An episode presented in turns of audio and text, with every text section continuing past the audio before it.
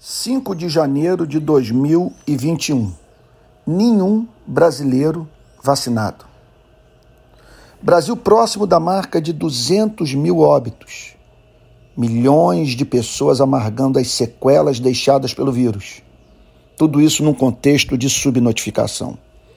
Presidente da República desrespeitando todas as regras sanitárias prescritas por especialistas e adotadas pelas nações livres e desenvolvidas. O ministro da Economia declara que o crescimento econômico depende da vacinação em massa, entrando assim em rota de colisão com seu chefe, que trata com menosprezo a pandemia, as regras sanitárias e a campanha de vacinação. 64 milhões de brasileiros privados do auxílio emergencial num cenário de crise gigantesca de desemprego grande parte da sociedade estimulando a aglomeração em encontros despropositados e suicidas, a partir dos quais o vírus é levado para a própria casa dos irresponsáveis.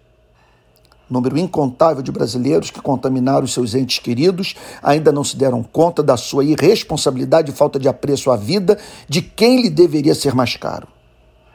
Pessoas que se calam diante do comportamento ensandecido de parte da sociedade e do próprio presidente da República não se dão conta da sua conivência com a prática criminosa e a hipocrisia que é expressar condolências aos familiares de quem morreu em decorrência da Covid-19. Inglaterra e Escócia voltam à quarentena total diante do avanço da nova cepa do vírus.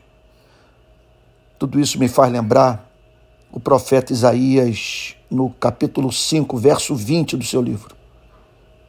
Ai dos que ao mal chamam bem e ao bem chamam mal, que fazem das trevas luz e da luz trevas, que mudam o amargo em doce e o doce mudam em amargo.